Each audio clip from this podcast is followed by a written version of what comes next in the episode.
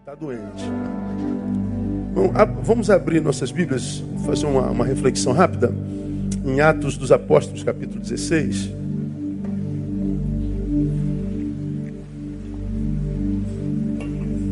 Esse não era o meu sermão dessa noite, eu mudei agora, finalzinho da tarde. A função de um diálogo que eu travei com alguém, troquei com alguém, né? não travei, não, foi. Esse é um dos, dos textos muito conhecidos na Bíblia Sagrada, Atos capítulo 16. a partir do verso 25, mesmo assentados, não tem problema não. Nós evangélicos, consciente ou inconscientemente, a gente vive muito de jargões. E a gente fala, a gente pronuncia tantos jargões que a gente nem percebe que é só um jargão, é um sofisma mesmo. É, por exemplo, o cair é do homem, conclua. Levantar, de onde você tirou isso, irmão? Da onde que você tirou isso? Caía do homem, levantar de. Não, caía do homem levantar do homem também. Deus ajuda o homem que se esforça para levantar. É, que mais? É, o louvor é, derruba muralhas. Da onde que a gente tira isso? Ah, porque Paulo e Silas adoraram e a muralha caiu. Tu já, além de Paulo e Silas, já viu derrubar outra muralha além daquela ali? Não? Conhece outra coisa na história aqui? Ah, hein? Só de quê? É, mas Berlim não foi louvor, não, cara. Porra. É, Jeová. Então, a gente vive de jargão. A gente diz, o diabo está amarrado, está amarrado Satanás, está amarrado Satanás, está nada. A gente amarra Satanás desde que Satanás é Satanás. E Satanás continua soltinho, matando, roubando, destruindo, não é ou não é? Amarrado, está amarrado. Como já preguei aqui, ou a gente não sabe dar nó, ou ele é especialista em desatar nó. Porque ele está solto, solto, solto, solto, solto. Jargões, jargões, jargões, jargões. A gente muitas vezes põe fé no jargão e a, a gente faz inconscientemente como se estivesse colocando fé na palavra. Olha, você não vai morrer. Se você tem promessa, você não morre. Pô, não é o que diz Hebreus 11. Diz que havia homens de tanta fé que o mundo não era digno deles, todavia morreram sem alcançar a promessa. Então, tu tem promessa de Deus? Tenho. Morre do mesmo jeito, irmão. Morre. Jargão, jargão, jargão, jargão. E um dos jargões mais comuns é esse. O louvor derruba muralhas. O louvor derruba muralhas. Aí você tem que ouvir assim, com, com muito respeito, com muito respeito. Pastor, é, é, eu desisti de adorar a Deus. Aí, quando você ouve um negócio desse, eu fico pensando, por que, que me fala um negócio desse? O que, que quer ouvir, assim? É, o, que, o que, que, assim, sei lá, eu fico tentando entender, né? Eu desisti de adorar a Deus. Falei, legal, ok, não adora.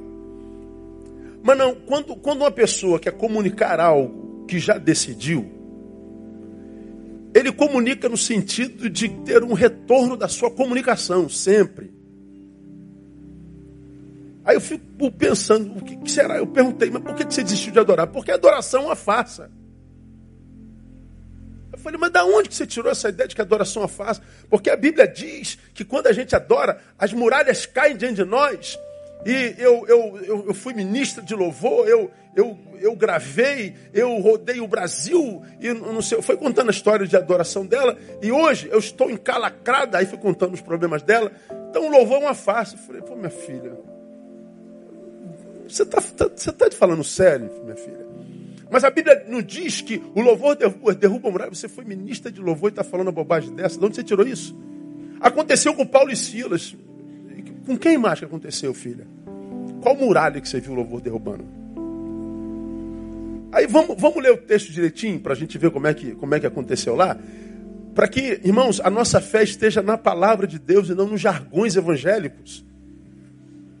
Que a gente não cite jargões como se estivesse citando palavra de Deus. Jargão é palavra de homem. E esse jargão só pegou porque nós, nós, nós, nós ouvimos e reproduzimos sem refletir sobre ele. Mas a, a nossa fé não está sobre jargão, nossa fé está sobre a palavra de Deus, amém ou não? Então a nossa fé é na palavra, então volta para a palavra. Eu falei, pô, você, ministra, você ministrava o quê quando você era ministro de louvor? Você ministrava o quê? Você ministrava jargão? Você ministrava sofisma? Ou você ministrava porque você não conhece a palavra depois de tanto tempo? Você não está encalacrada porque a Bíblia diz que o louvor derruba barreiras. Tá porque você não entendeu a palavra até hoje. E aí não gestou, não geriu a própria vida à luz da palavra, não andou no trilho da palavra. Quem sabe viveu de jargão. Vamos ver o texto. Pela meia-noite, Paulo e Silas oravam e cantavam hinos a Deus, enquanto os presos escutavam. De repente, houve um tão grande terremoto que foram abalados os alicerces do cárcere, e logo se abriram todas as portas e foram soltos os grilhões de todos. Ora, o carcereiro, tendo acordado e vendo abertas as portas da prisão, tirou a espada para suicidar-se supondo que os presos tivessem fugido. Mas Paulo bradou em alta voz, dizendo: Não te faças mal nenhum, porque todos aqui estamos. Tendo ele pedido luz, saltou dentro e todo trêmulo se prostrou ante a Paulo e Silas. Tirando-os para fora, disse: Senhores, que me é necessário para fazer, o que me é necessário fazer para me salvar? Responderam eles: Crê no Senhor Jesus e serás salvo, tu e a tua casa. Então lhe pregaram a palavra de Deus e a todos os que estavam em sua casa. Até aí já dá para a gente entender. Então, a pessoa pega o jargão, a, veja, Paulo e Silas oravam e cantavam hino a Deus. De repente houve um tão grande terremoto que foram abalados os alicerces do cárcere e todos, todos, e logo se abriram todas as portas e foram soltos os grilhões. Então, a, o louvor quebra barreiras. O louvor abre portas. É, mas da onde você tirou isso? É desse versículo. Mas você está criando uma doutrina em cima de um fato que foi único, isolado e que não tem a ver com o que você está dizendo. Porque veja bem, nesse, nesses versículos aí, principalmente no 25 e 26, que, que pela meia-noite ele cantou e houve aquele abalo na terra que quebrou tudo, abriu tudo. É, primeiro, a gente aprende que nem todo sofrimento é produto de pecado, porque Paulo e Silas estavam presos porque estavam pregando o evangelho, distorceram diante dos pretores a ideia do que eles faziam, diziam que eles estavam se levantando contra o governo. Então, por inveja, jogaram Paulo e Silas na prisão. Então, eles estavam na prisão inferior, estavam sobre grilhões, e eles não estavam lá no sofrimento porque eles tinham pecado. Eles estavam no sofrimento exatamente porque a santidade que eles viviam frutificava neles pregando a palavra. Então, nem todo sofrimento é produto de pecado. Como também esse texto me ensina que nem toda porta aberta é sinônimo de liberdade. Porque eles adoraram, eles cantavam, as portas se abriram, mas o que, que eles fizeram? Saíram? Não ficaram dentro da cadeia. Então, nem toda porta aberta é porta que nos leva para o lado de fora. A porta se me abriu, sim. Mas você está aberto, então vou vazar, pastor. Não. Não foi o que aconteceu com Paulo e Silas. O louvor não libertou Paulo e Silas. Eles continuaram presos. Presos estavam com a porta fechada, presos permaneceram com as portas abertas. Então o louvor não liberta. O milagre nesse texto não foi a libertação dos discípulos. O milagre foi o discernimento que produziu a salvação do carcereiro.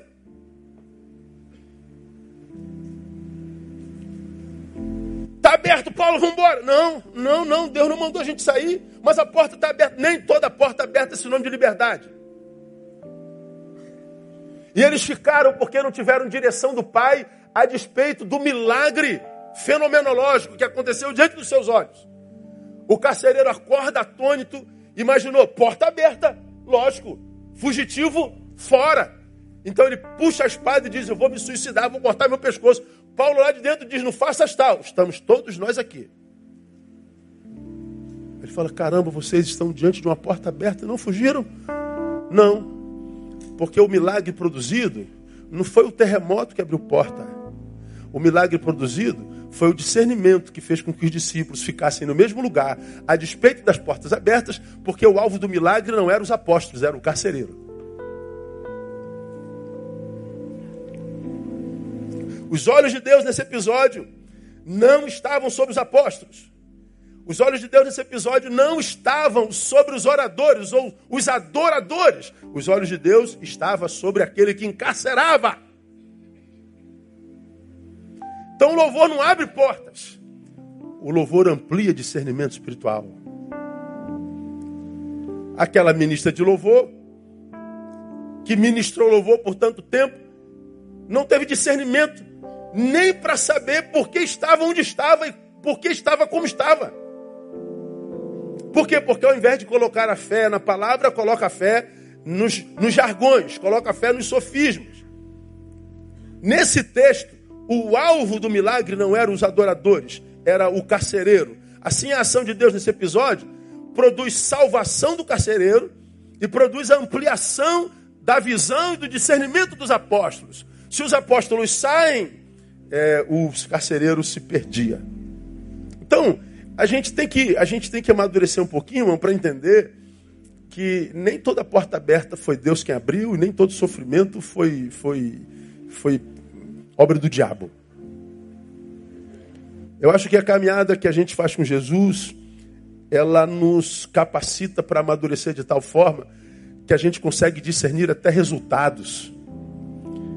Por que, que a gente consegue discernir os resultados? Porque nós não estamos ávidos por eles. A gente olha para o fruto, qual é o fruto? Neil, é sofrimento. Então é o diabo que está me oprimindo. Não, no caso não foi não. Ah, eu estou sofrendo porque eu vivo santidade, uma santidade que produz. E agora a, a, porta está aberta diante de mim, então é Deus que está me libertando. Não, Deus não mandou eu sair, não. A porta quebrou, mas não era para que eu saísse, mas para que o carcereiro entrasse.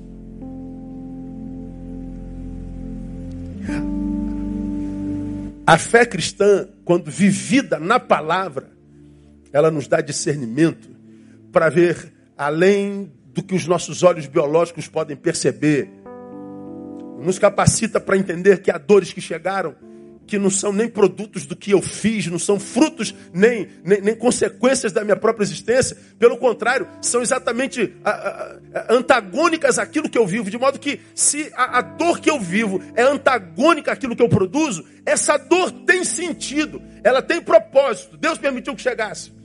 Então, como um bom cristão, eu vou parar e vou segurar a, a dor e dizer: Deus, se tu permitistes, a propósito. Se há propósito teu, revela-me e eu me submeterei a ele. Aí você vê que a dor vem, cumpre o propósito e vai, e te faz mais maduro e melhor. Mas também me dá capacidade para entender que uma porta que eu gostaria que tivesse aberta, agora aberta está, mas a despeito disso, Deus me diz: não, mas não foi aberta como, como, como, como eu acredito Deus abriria. Eu posso sair, mas o propósito de Deus no, no texto não era que eu saísse, era que alguém entrasse.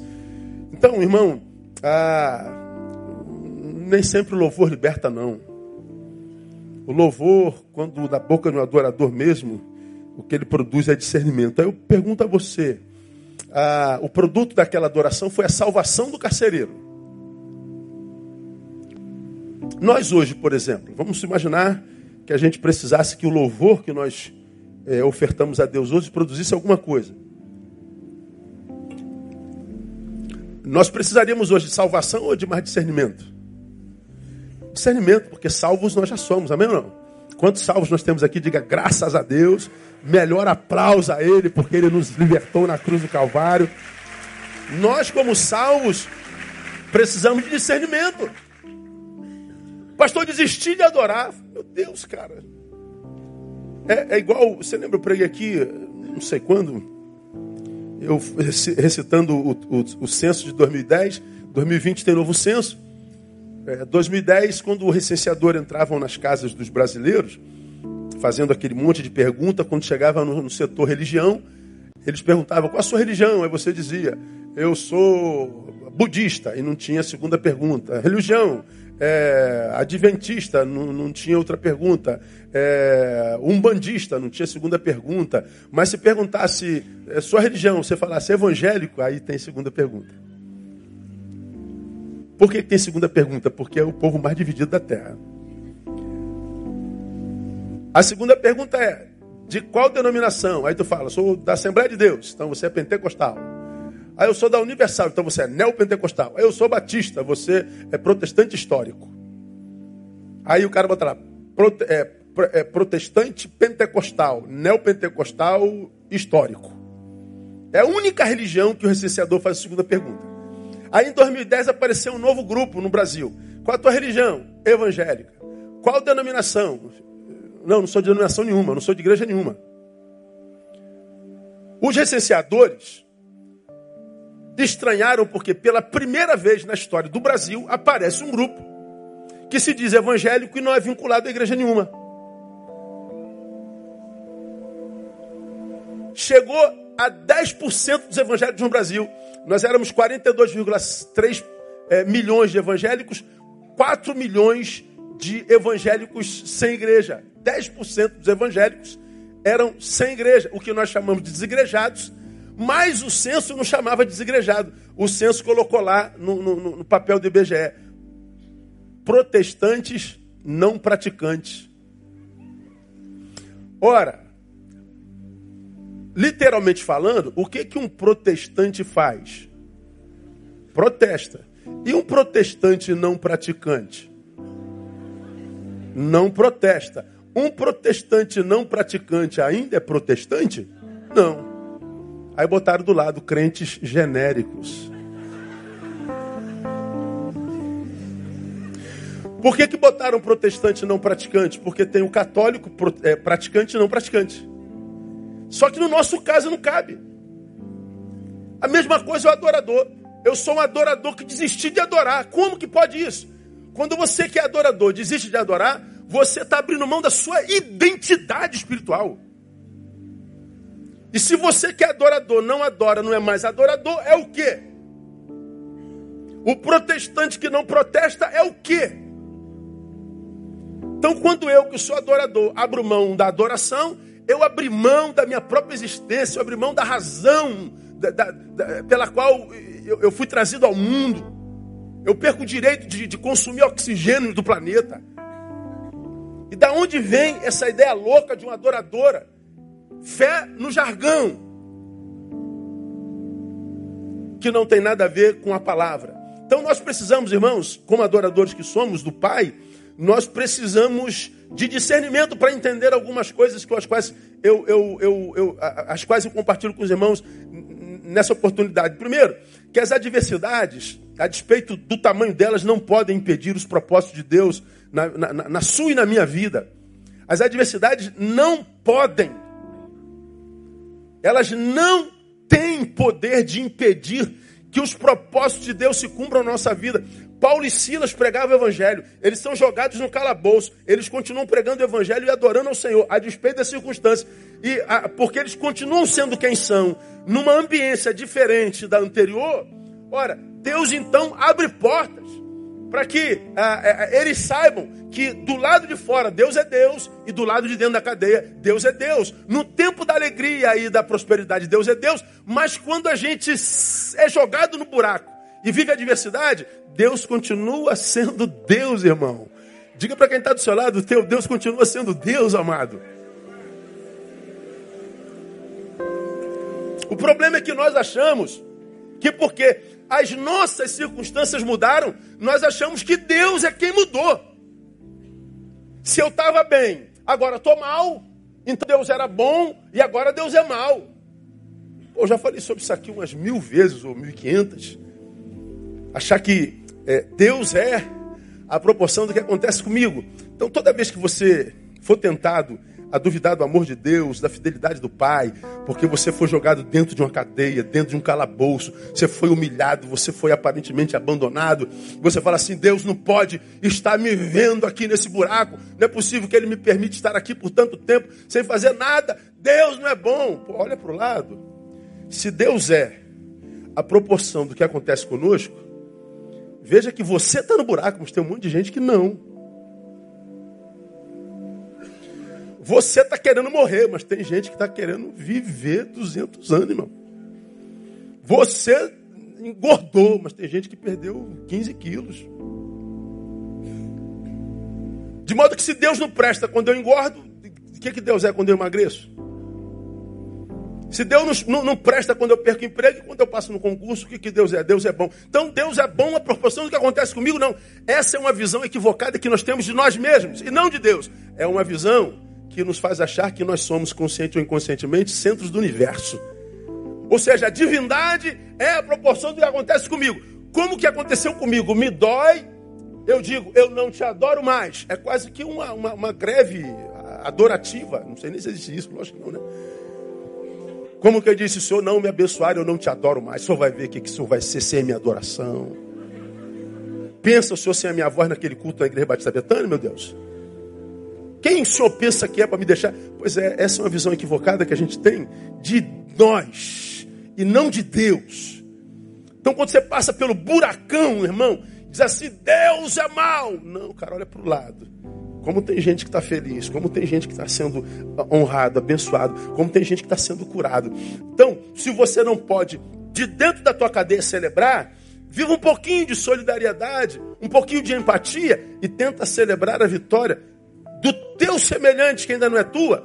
E porque quando você, na derrota, olha para a vitória do teu irmão, você tem uma mensagem maravilhosa. Ou seja, me parece que Deus não está agindo. Mas ele está agindo sim. Eu vejo a mão de Deus na vida do meu irmão. E se Deus está agindo na vida dele, vai agir na minha logo, logo. Eu vou continuar fiel no nome de Jesus. É, pode aplaudir a ele.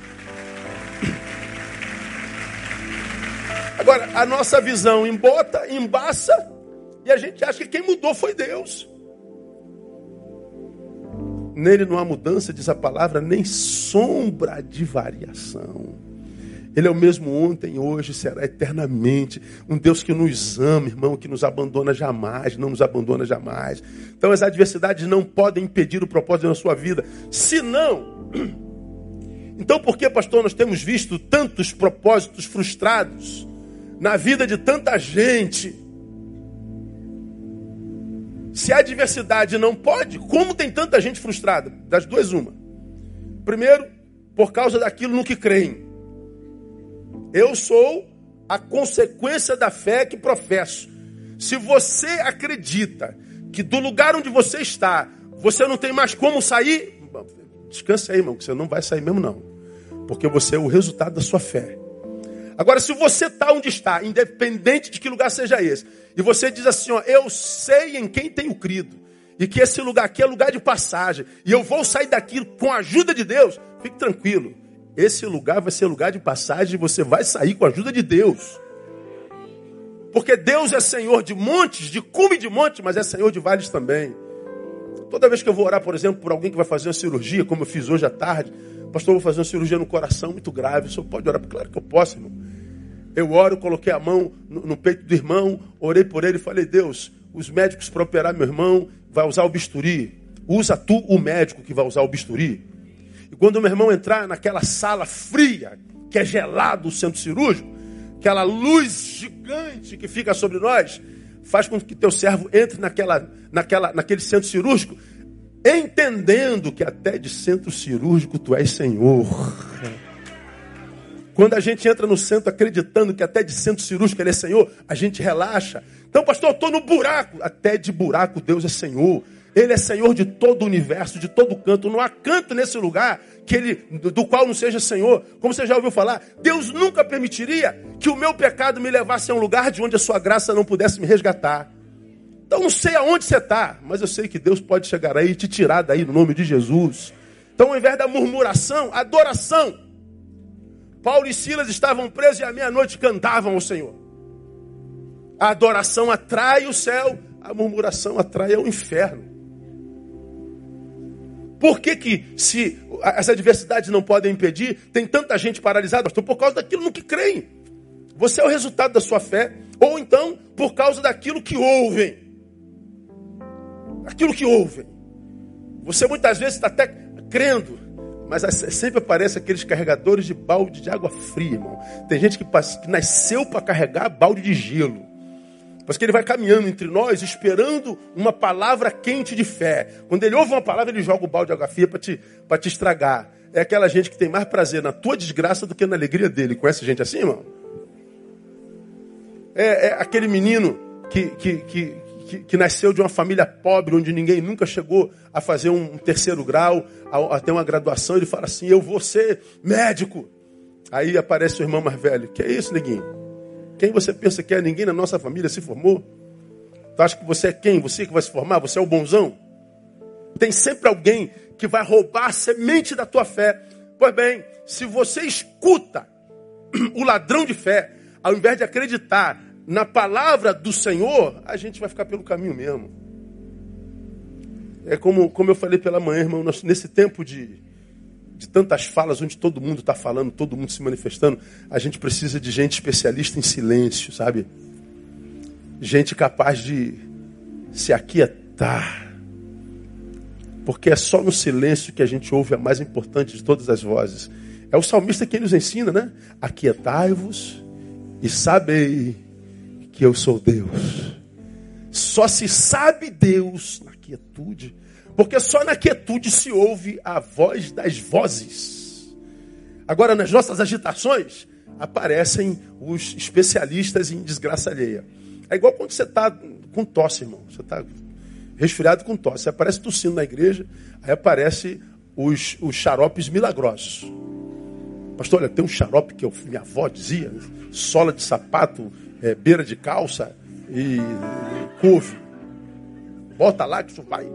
Aí bota própolis, bota não sei o que, bota não sei o que lá, bota na geladeira, bota de cabeça para baixo no canto da parede, acende uma vela. Esse negócio faz. Assim, cara, aparecem os médicos com soluções mirabolantes. Você no desespero da tua tosse vai tomando tudo, vai se matando.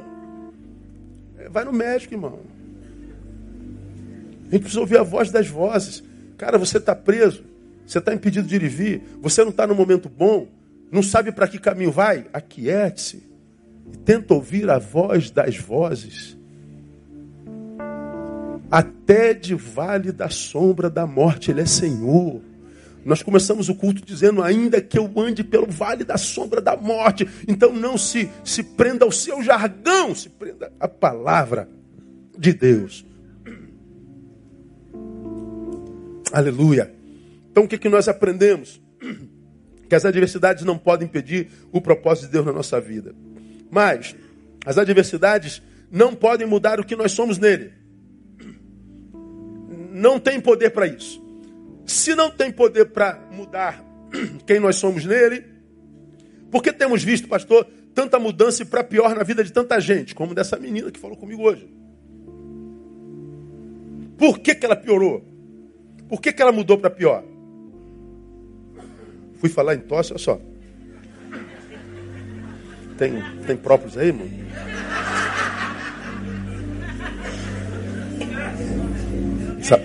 O diabo é sujo, mano. Pois é.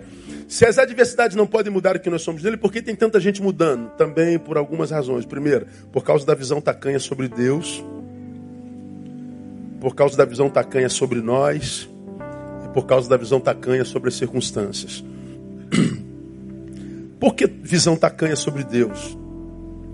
Ah, porque, como eu já falei aqui, é, sem que nós nos apercebamos, nós temos uma visão muito superestimada de nós. Eu falei sobre isso de manhã. É, nós temos uma, uma visão muito elevada de nós.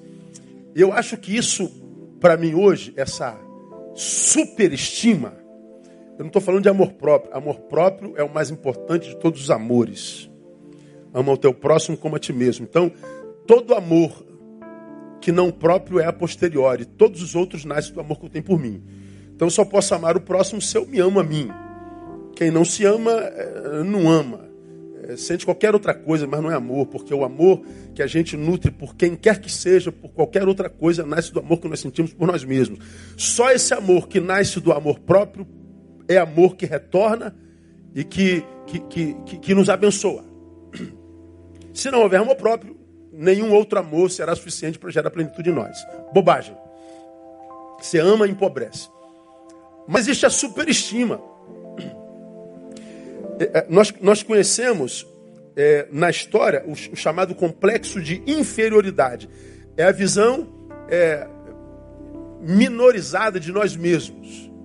Nós nos subestimamos. Então nós olhamos para nós e nos vemos menores do que nós somos. Nós nos subestimamos. Isso é o que nós conhecemos historicamente. Mas hoje, nós temos uma visão superestimada de nós. Por quê? Porque nós vivemos essa vida dicotômica. Na realidade, nós somos um, mas quando nós vivemos em rede, na rede nós somos outros.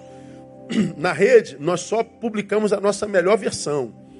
Nós publicamos aquilo que nós temos em nós como, como, como latência, o que nós queríamos ser.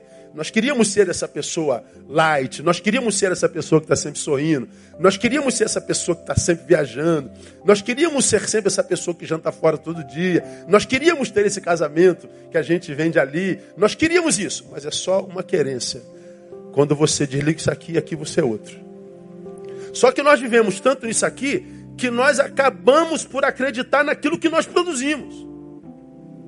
Uma mentira contada muitas vezes acaba sendo, se transformando na, na verdade do mentiroso. Você conta uma mentira tanto tempo que chega uma hora que você não sabe se é mentira ou se é verdade. Se aconteceu ou não aconteceu. Nessa vida dicotômica, nós vivemos tão enfiados nisso, nos produzimos tanto a nossa imagem, que nós acabamos por acreditar que nós somos isso tudo mesmo. Aí o que, que acontece? Quando a realidade se contrapõe a essa vitória publicada, nós entramos em crise, porque você, pô, isso não poderia ter acontecido comigo. Como isso pode ter acontecido comigo? Desgraça acontece na vida do outro. Divórcio acontece na vida do outro. Calamidade financeira acontece na vida do outro. Acidentes graves acontecem na vida dos outros. É, é, doenças de morte acontecem na vida do outro. Aí quando acontece com a gente, a gente é tomado por perplexidade, porque nós tínhamos uma visão superestimada de nós e jamais acreditaríamos que aquilo poderia ter acontecido conosco.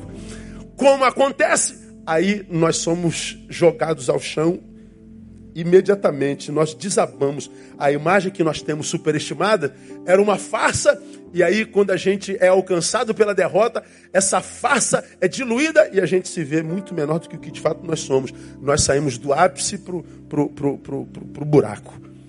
Aí você vê as pessoas sem absoluta, é, a, a, sem, sem a total capacidade de resistir antagonismos, absolutamente frágeis com relação à dor e à adversidade. Por quê? Porque ele acreditou numa imagem que ele vendeu para os outros, quando essa imagem foi maculada, ela, ela, ela, não sobrou nada dela.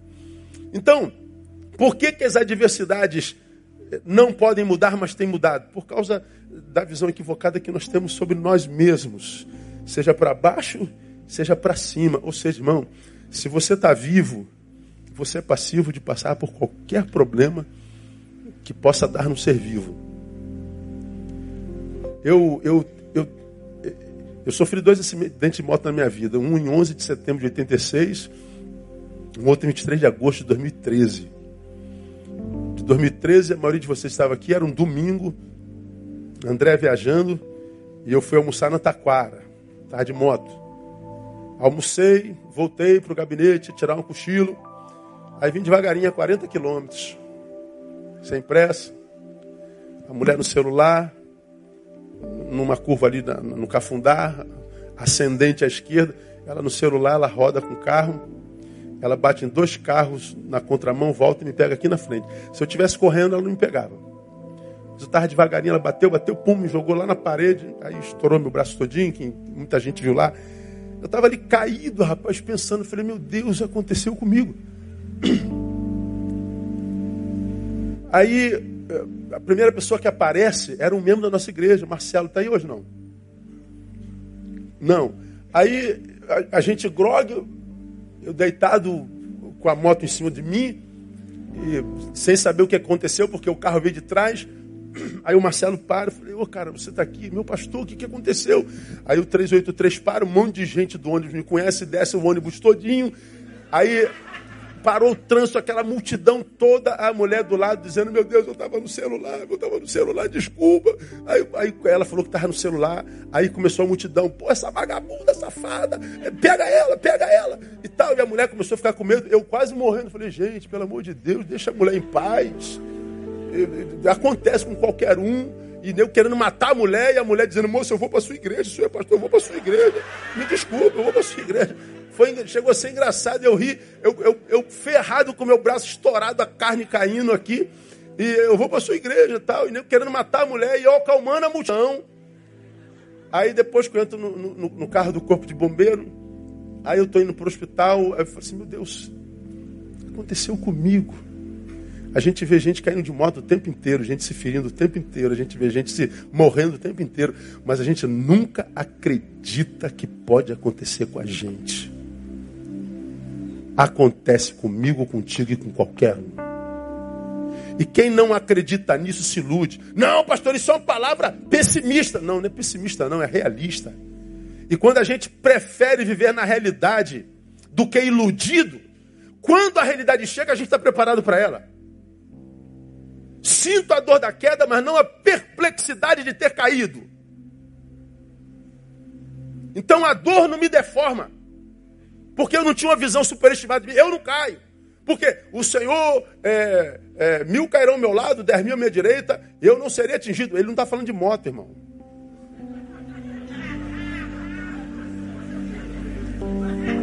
Usava logo esse texto, né, cara? Ó, mas, Senhor, mil motociclistas cairiam de um lado, dez mil meu Deus, que trânsito é esse, cara? Que cai 11 mil motociclistas. Não, jargão, jargão, jargão e jargão. Ou seja, vai ficar prostrado mesmo. Agora, irmão, quando você anda na palavra, você cai e diz: caramba, aconteceu comigo. Mas ele disse, meu servo, eu estarei convosco todos os dias. Então, se esse dia é dia de adversidade, como diz o Eclesiástico, no dia da prosperidade, regozija-te, mas no dia da adversidade considera, Deus fez tanto um como o outro. Então, se esse dia de adversidade foi Deus que fez. E se o que tinha para esse dia era adversidade, porque ele fez, ele está nesse dia comigo. Então eu vou vencer essa adversidade. Bom, já se passaram seis anos, estou aqui em pezinho, irmão, novinho em folha. E continuando andando na minha, na minha gorduchinha, caminhando para lá e para cá, porque o Senhor é conosco em todos os tempos. Eu quero que você aplauda Ele em nome de Jesus. Que tem paralisado muita gente não é a realidade, é a perplexidade de uma realidade não esperada. Não acontece comigo, pastor, não acontece comigo. É, acontece contigo, pronto, você está lascado. Acontece, você não se transforma em anjo quando você se converte. Então, por causa da visão tacanha sobre Deus, sobre nós e sobre as circunstâncias. Todavia, para se viver essa realidade, ou seja, a continuidade dos propósitos de Deus na vida e, e, e a deformação no que somos nele, nós precisaremos de posturas corretas. As circunstâncias de Paulo e Silas não mudaram o que Paulo e Silas eram. Mas quando é que a gente não muda de verdade? Quando a gente, na adversidade, toma posturas corretas. Eu ouso a sugerir algumas para vocês. Primeiro, está preso aí nessa situação? Tá. Fez tudo que podia? Fiz. Está fora do teu alcance, sai daí? Tá. Descanse. Deus, eu já fiz tudo o que pude. Eu não consegui sair daqui com a minha força. Mas tua palavra diz que para a liberdade tu me chamaste. E eu não consigo viver minha liberdade. Então, Pai, eu estou entregando as tuas mãos. Eu vou descansar no Senhor. Isso é, use a adversidade a seu favor. Os discípulos estavam presos. Não podiam ir e vir. Aproveitaram para descansar. Porque muitas vezes as nossas adversidades são adversidades que chegam só para nos parar mesmo.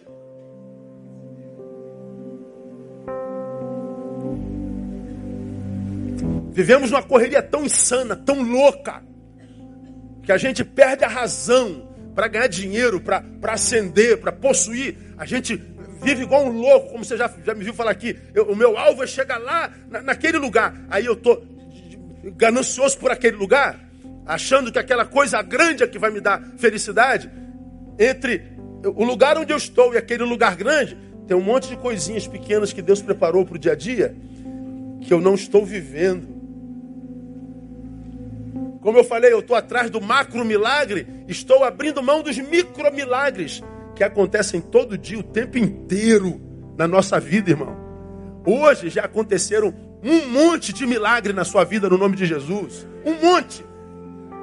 Só que a gente não vive esses micro milagres porque a gente está pensando no macro milagre e não percebe que quando chega no macro milagre, o macro milagre é a junção dos micros vividos no dia a dia. Então, meu irmão, onde é que você está hoje? Trata de viver os micros milagres que estão aí. Para mim, se alguém está preso injustamente e consegue cantar um hino, está vivendo milagre. E para quem vive micro milagre, o macro milagre vai acontecer no nome de Jesus, irmão. Então, ao invés de ficar de olho no teu macro, começa a viver os micros de hoje. Essa palavra que você ouve é um micro milagre. É Deus dizendo, meu filho, você não está sozinho nesse buraco, não, estou te vendo. Ninguém sabe o que você está passando, eu sei. Essa mensagem não era para hoje, Deus mandou mudar, então trouxe alguém aqui para ouvir isso. Amando você, cara. Amando você. Esse é o Deus que a gente serve, irmão. Muitas vezes nós somos parados para descansar mesmo. Segundo, qual é a segunda postura? A gente está terminando. Louve. Louve. Salmo 23, 2. Contudo, tu és santo, entronizado sobre os louvores de Israel. Tu és santo, entronizado sobre os louvores de Israel. Meu irmão, se do meio da diversidade você consegue ofertar ao Senhor teu sacrifício e louvor, você cria no meio da tua dor uma ambiência celestial. Você cria um, cria um trono para o rei do reino. Você está no, no, no meio da tua dor, mas na presença de Deus. A dor está em você, mas você está dentro de Deus, vivendo a tua dor nele. Como que se, como que se, como que se essa essa tampinha fosse a tua dor e esse copo fosse você. Mas você resolvesse viver a dor que está em você em Deus. Dá para entender? A dor continua lá, sim ou não? Mas o lugar onde você está, vivendo essa dor faz toda a diferença. Você pode viver longe dele, a tua dor, mas você pode viver dentro dele, a tua dor. E quando você vive a tua dor dentro dele, por causa do poder do amor dele, a tua dor perde sentido. Aquilo que parecia gigantesco se torna uma pedrinha no sapato. Incomoda a beça, né, irmão? Mas dá para andar. Então, louve. Para de murmurar. Murmuração não move Deus. Murmuração não faz Deus dizer assim, ah, atende logo esse chato aí que ele está me incomodando. Não, Deus não é assim. Adoração não faz Deus morrer de pena. Tadinho, como é que ele está sofrendo? Deus não trabalha com pena, Deus trabalha com misericórdia. Que é produto da fé que a gente tem nele. Então descanse, louve. Por último, creia. Continua crendo. Você quando caiu aí nessa adversidade, você não cria em Deus? Cria. Continua crendo. O que acontece contigo não muda o que Deus é. Então, creia. Primeiro, que teu Deus é fiel, independente das circunstâncias. Paulo e Silas adoravam fora da, da, da prisão, continuaram adorando fora da prisão. Na prisão, eles vivem a maior experiência da vida. Vê a porta se abrindo, mas uma revelação que diz: essa porta não é sinônimo de liberdade. Essa porta não está se abrindo para vocês saírem, está abrindo para o carcereiro entrar. Não é para a salvação de vocês, é para a salvação do carcereiro. Então eles ascenderam em sabedoria e discernimento. Creia que por causa da fidelidade dele, tua dor não será eterna. Não existe dor que dure para sempre.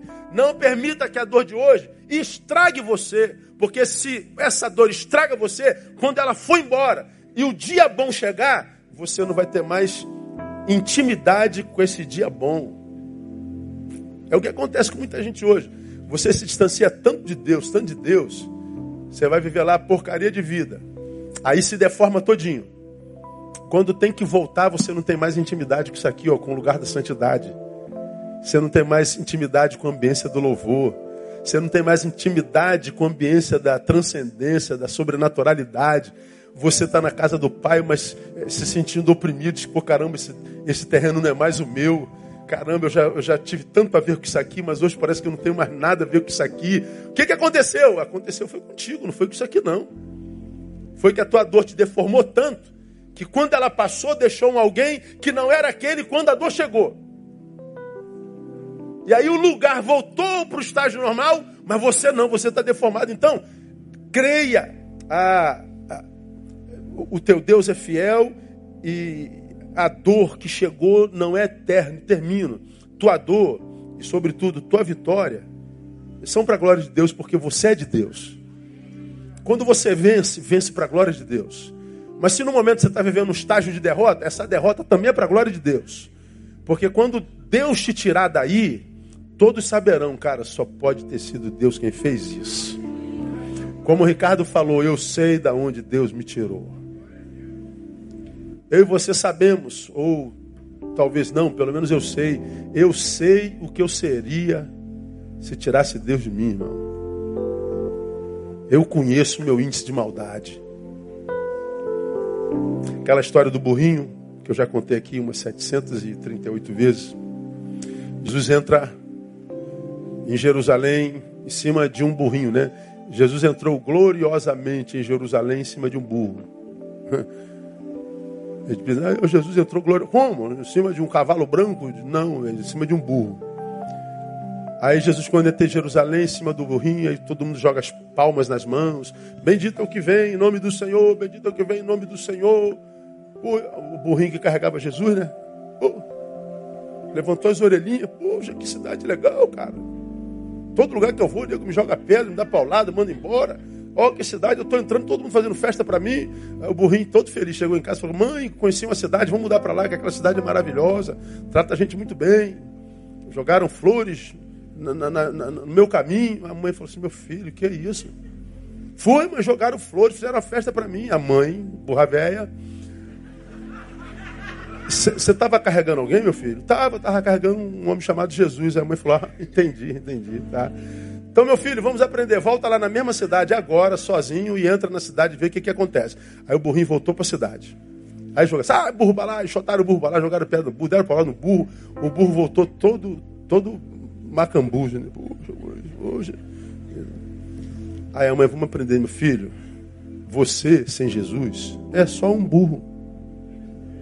É igual nós, irmão. A gente sem Jesus. Não.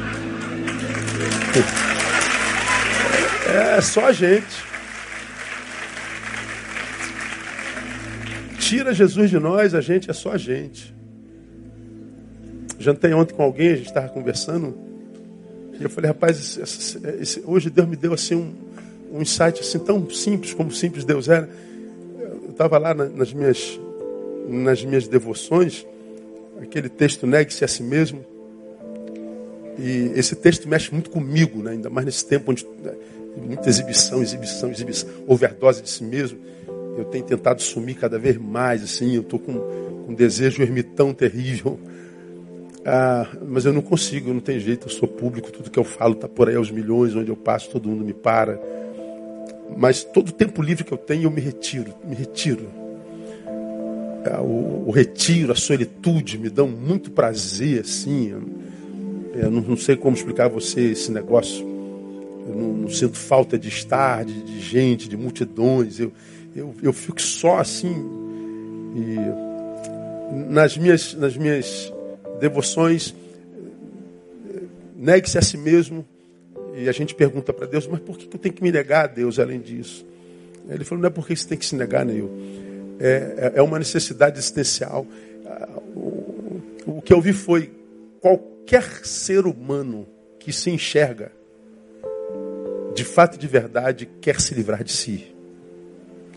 Não há como você se conhecendo de verdade não querer se livrar de si.